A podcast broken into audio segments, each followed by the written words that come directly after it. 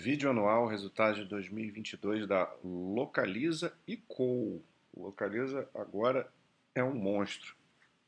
A gente teve a fusão da Localiza com a Unidas Locamérica no meio do ano. Depois de muito tempo né, de discussão sobre o assunto e é uma empresa gigante agora. Né? É... Aqui a apresentação que eu vou mostrar e é como eu fiz a análise do, do anual, também por escrito, a empresa preferiu é, fazer uma, um, é, resultados pro forma, né? Então ela pega, ela faz, ela junta os resultados das duas empresas desde 2021, como se como se esse negócio tivesse sido consolidado em 1 de janeiro de 2021. Ela até explica isso aqui, né? Por quê?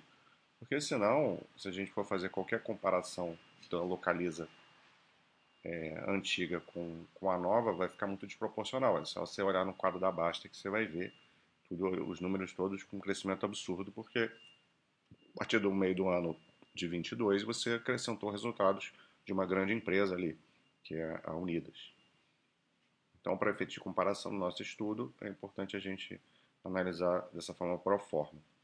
Ainda assim, vão ter muito, muitas outras distorções que a combinação de negócios causa, principalmente desse tamanho, que vão impactar o EBITDA e o lucro, de efeitos não recorrentes, né, pontuais, que acontecem uma vez, e alguns efeitos que vão acontecer por um período um pouquinho mais longo, né, um efeito temporário, como amortizações e tal. Ela precisou se, se desvencilhar de parte da frota é, para que o acordo acontecesse, né, uma, uma obrigação colocada pelo CAD. Então, tudo isso, entre outras coisas, vai causando bastante impacto. Vamos ver o que, que dá para a gente analisar. A empresa colocou, aqui a gente vê, né, 49 mil carros tiveram que ser vendidos, né, para que o CAD aprovasse a operação, mas ela é, não quis saber, né, vendeu e já meteu o pé no acelerador e já repôs aí uma adição de 152 mil carros, né, então na, a empresa é muito, sempre foi muito agressiva, tirando aquele período crítico aí da, da pandemia, e voltou a acelerar, mesmo no ano que ela fez essa aquisição, é, não quis saber, né? Continuou comprando muito carro para os dois segmentos dela. A gente sabe que a empresa trabalha, na verdade, mais de dois, né? Mas de aluguel são dois, aluguel de carros para pessoa física e o aluguel de frotas que é feito para as empresas. E nesse aspecto as empresas são muito complementares, né? porque a Localiza sempre teve o seu forte com aluguel de carros e a Locamérica Unidas, o seu forte era na gestão de frotas. Então juntou o melhor dos dois aqui nessa nova empresa. Então a gente vê que a empresa passou a comprar muito mais carro e a vender muito mais carro também, mas o, o saldo é, é, positivo, né, no aumento de frota. Terminou o período aí com 591 mil é, carros, considerando os dois setores. Aqui tem uma análise trimestral que eu vou pular.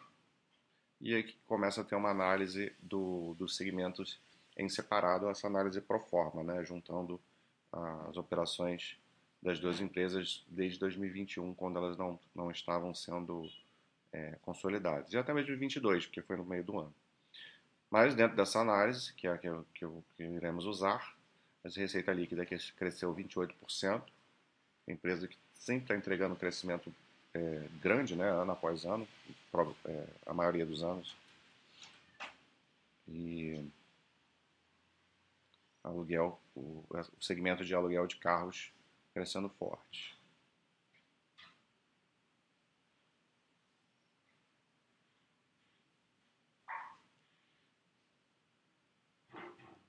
Aqui a gente vê a taxa de utilização caindo um pouquinho, mas o preço da diária compensando, né? o aumento da diária, diária média.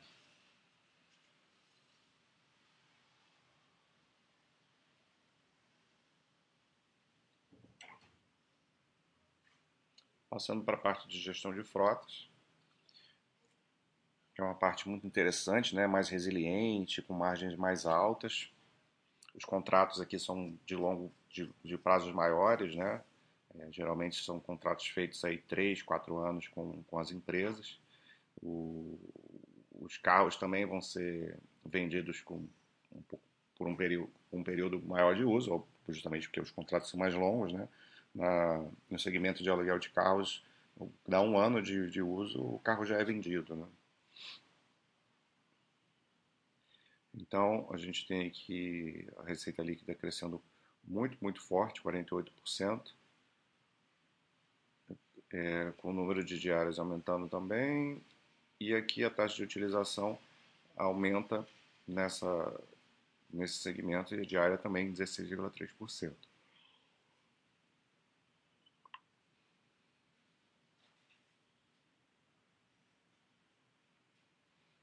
Aqui o parte do, do crescimento né, dela, o investimento, é, a gente já tinha visto que a empresa comprou, comprou bastante carro, está vendendo também uma quantidade boa e o que o investimento, né?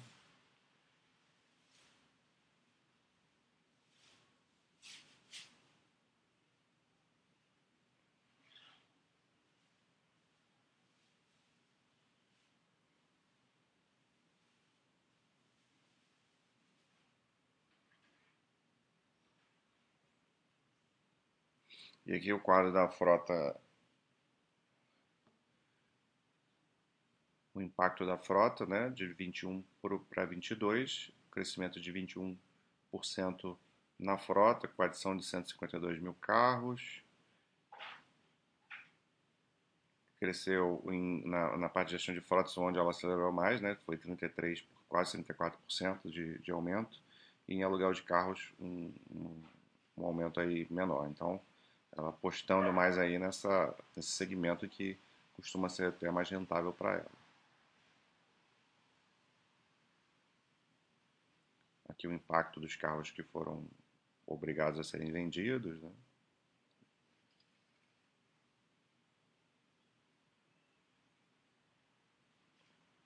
E aqui a gente vê a receita líquida consolidada. Consolidada ela vai incluir o segmento de seminovos.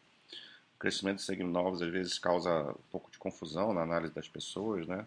É, é um segmento que ele só serve para uma coisa, para gerar a frota, para renovar a frota. Você, ele vende, eles vendem os carros que, que já tem um ano de uso na, na, de aluguel e, e, quando termina o contrato né, de gestão de frotas e usa todo o, a receita, todo o dinheiro ganho nessas operações para, para o crescimento da empresa, para a renovação da frota, né? É, então não é um dinheiro que fica é, é, para a empresa. É uma empresa que vai precisar de, de, de ter um capex muito alto, né, tem um investimento muito alto, e parte disso é financiado com essas operações. Então a gente sempre vai ver uma receita bem alta desse serviço de seminovos, mas, mas ele vai ser tudo consumido aí para essas operações no investimento de frotas. Mas, de qualquer maneira, a gente vê a receita líquida consolidada crescendo 24,8%, com 21 bilhões de receita, 21,5, né? E crescendo muito bem na parte de aluguel de carros, 35%, e crescendo também em seminovos.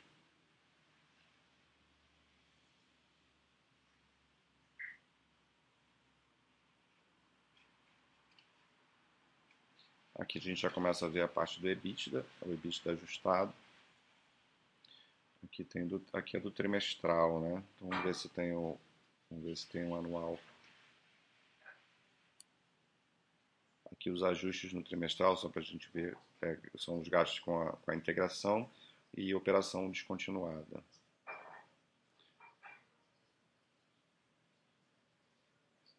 A operação descontinuada, acelero e o íris é a parte de seminovos, né? Então vai ter bastante ajuste para fazer. Aqui está o anual que eu estava querendo. Aqui só mostra, aqui não é um comparativo, né? É só mostrar os ajustes que foram feitos. A gente vê é, o EBITDA ajustado seria maior, né? Porque teve 261 milhões aqui de, de resultado é, para ajustar. E foi um pouco equilibrado, né? O, o, ajuste, o gasto de integração na gestão de frotas e aluguel de carros e um pouquinho menor no, na parte de seminovos.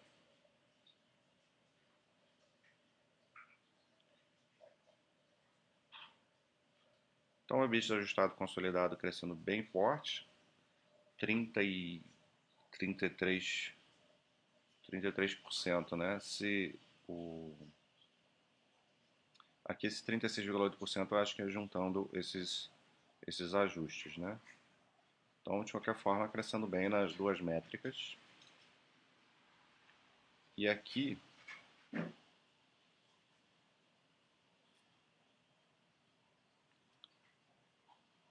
É, que o de cima é o resultado ajustado, né? O de baixo é o resultado mesmo, mesmo com, essas, com esses é, impactos aí no EBITDA, mas crescendo bem de qualquer maneira. E aqui a gente vê as margens, a gente, é interessante a gente ver aqui o, a diferença né, de, de margem que existem entre os segmentos, e gestão de frotas né, tem uma margem maior, é um segmento mais de maior rentabilidade, é, manteve né, a sua margem estável, 65,6% em 22. Se for, a gente olha o trimestral ajustado aqui, teve um grande crescimento de margem na gestão de frotas e o aluguel de carros teve uma margem bem maior, 56,2%. E seminovos, a gente começa a ter uma queda de margem, né? O que, que acontece aqui com seminovos? Em 20, 2021, o preço dos carros estava, foi quando deu aquela boom de, de, de inflação é, em vários segmentos, né? Isso tem a ver com, com rebarba de pandemia, mas também muito com, com a crise lá da, da guerra na Rússia e Ucrânia. É, as montadoras começaram a ter dificuldade de, de, de fabricar os carros por falta de, de matéria-prima, e isso eleva né, o preço do, dos insumos e, obviamente, dos carros. Então, os carros dos seminovos começaram a ser vendidos em uma quantidade é, com, com, um valor né, de preço muito acima do, do normal e a gente estava vendo margens em seminovos que não, não fazem sentido. Né? É, uma, é uma operação de margem bastante baixa, normalmente, mas estava vindo com uma margem ridiculamente distorcida pela diferença do valor que os carros foram comprados e, estavam sendo vendidos na época. E agora a gente já vê uma, uma um retorno a essa normalidade, é, era esperado queda de margem nos seminovos e isso vai cair mais ainda, né? Para frente. E, e ok, faz parte, não tem problema nenhum. Né? Até porque, como eu falei, esse, esse, esse segmento vai ser usado para a parte de investimentos da empresa. No consolidado, aí a gente tem uma queda de margem para ser quase de um pouquinho mais de um ponto percentual, 68,4%, mas por conta desse aspecto específico dos seminovos. Então, não vejo problemas aqui com, com margens, não.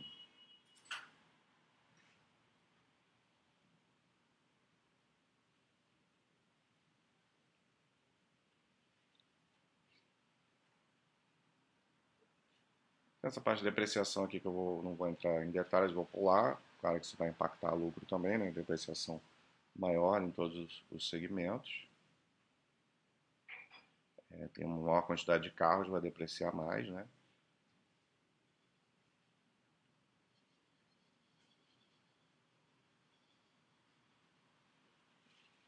EBIT, a gente já falou do EBITDA, precisamos rever o EBIT.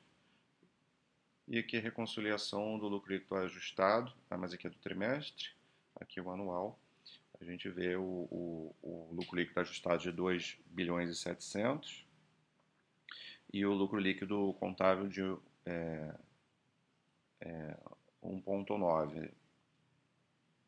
Então, bastante efeito não recorrente é, de todas aquelas coisas que a gente viu lá no, no início. Né?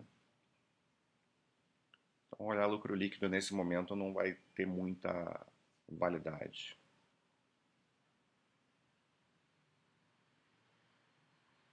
A gente vê a queda aí na, na, no critério pro forma ainda, né? É, a gente vê uma queda de 10%.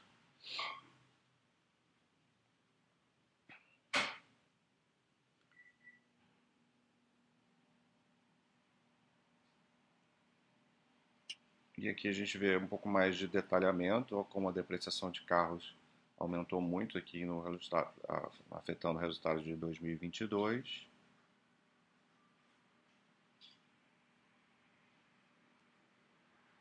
E as despesas financeiras também. É, então, o lucro líquido ajustado, 10% de queda. Foram 194 milhões de efeitos não recorrentes da combinação de negócios. São efeitos que não vão perdurar aí para frente. E aqui é a parte de fluxo de caixa da empresa, que é o que muita gente tem dúvida, né? Porque a gente vai olhar o fluxo de caixa operacional da empresa, normalmente vai aparecer negativo, porque é, essa parte de compra e venda de carros faz parte do operacional dessa empresa, então vai entrar no FCO. Então, como ela está sempre crescendo, é, usando a geração de caixa para toda para crescimento, a gente vai ver ela é, entrando como negativo. Então, o, existem. É, a gente pode olhar aqui essa primeira linha amarela aqui, caixa livre operacional antes do crescimento ou redução da, da frota que a gente tem uma ideia aí da, da geração de caixa da empresa. Né?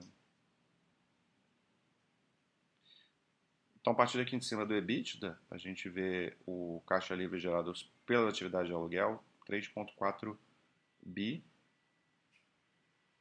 É, o valor contábil aqui, né?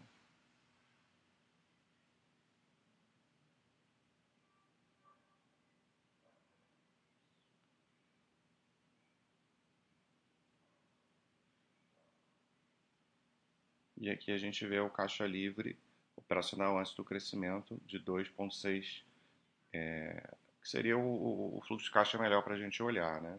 E aí vem o, o, investimento, né? capex de crescimento, foi 12, vou ver como intenso, né? investimento em carros para crescimento da frota, e por isso vai aparecer um fluxo de caixa bem negativo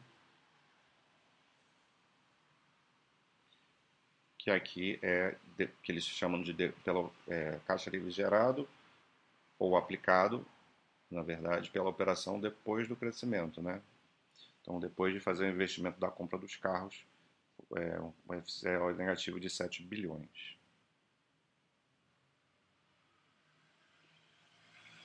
7,6 bilhões após renovação e crescimento da frota. E assim ela vai, vai movimentando, vai fazendo, né? Vai, isso vai gerar mais dinheiro ainda para aumentar a, a, a, frota, até que um dia é, a empresa vai estar muito madura, muito grande, ela vai parar de fazer esses investimentos grandes e aí vai começar a gerar um caixa absurdo, né? Que aí o, o retorno passa a. É quando a empresa se torna madura o suficiente, o retorno não vai ser mais por, por crescimento, mas sim por, por retorno ao acionista através de dividendos dessa geração de caixa que provavelmente ela não vai ter mais o que fazer com dinheiro a não ser devolver. Aqui a gente vê a movimentação da, da, da dívida, né? Aqui eles mostram antes da combinação, a dívida líquida de 9, 9 bilhões e depois, até o meio do ano, né? E depois, é, após a, a combinação, foi em 30 de junho, é, aí foi para 26 bilhões, porque aí junta né, a dívida da, junta as duas empresas. Então até a questão do endividamento é complicado a gente ficar comparando. 7,7 bilhões na dívida líquida aumentou em função dos investimentos de frota. Então ela está realmente investindo muito para crescimento.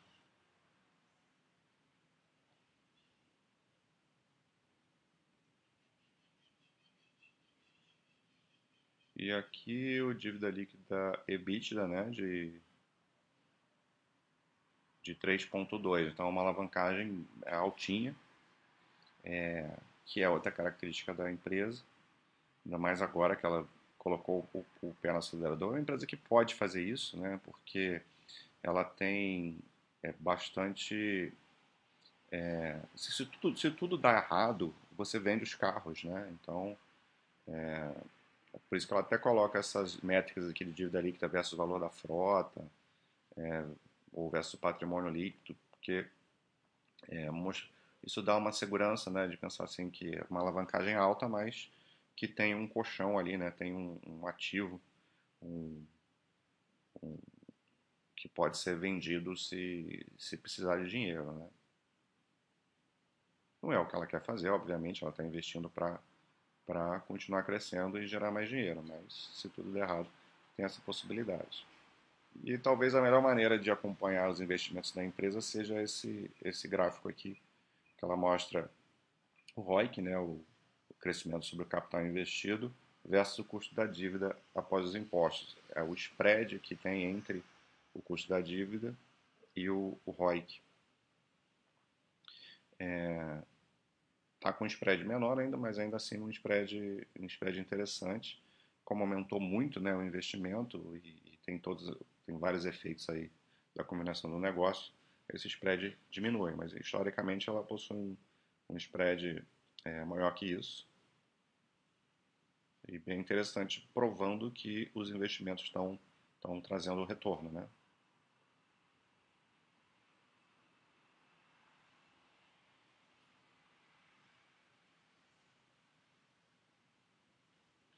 É isso, resultado. Vamos, eu não sei se vale a pena a gente olhar aqui o quadro, porque para 22. Ah, vale a pena para a gente ver no longo prazo, né? A local, o que, que era Localiza antes da consolidação. Era uma empresa de crescimento tam, também muito agressivo, crescendo receita muito fortemente ano após ano. Até mesmo na pandemia ela conseguiu crescer receita, né? É, claro que aqui talvez pode ter impacto de vendas e tal, mas conseguiu crescer. O operacional também muito forte nesse, prazo todo.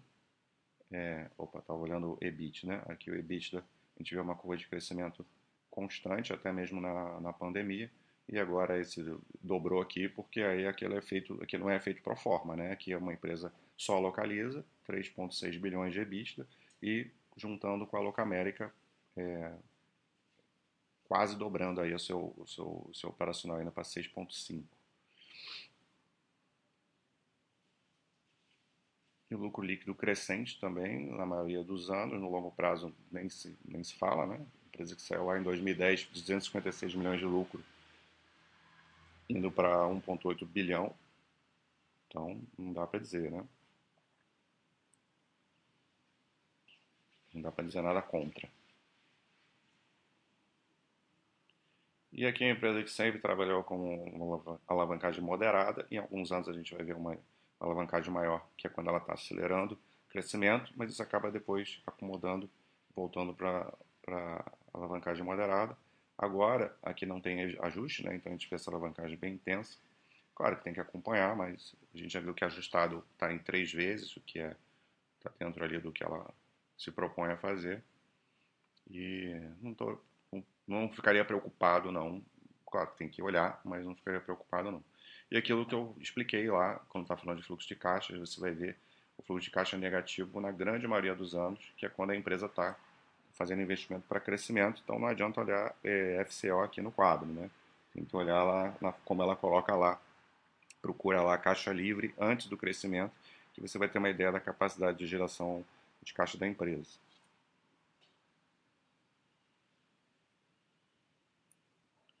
E aí, por fim, esse quadro não deixa dúvida do valor que a empresa vem entregando, é, crescimento absurdo em longo prazo. E agora uh, vamos acompanhar algumas diferençazinhas, né, que agora viram um, um monstro com a incorporação da Loca América.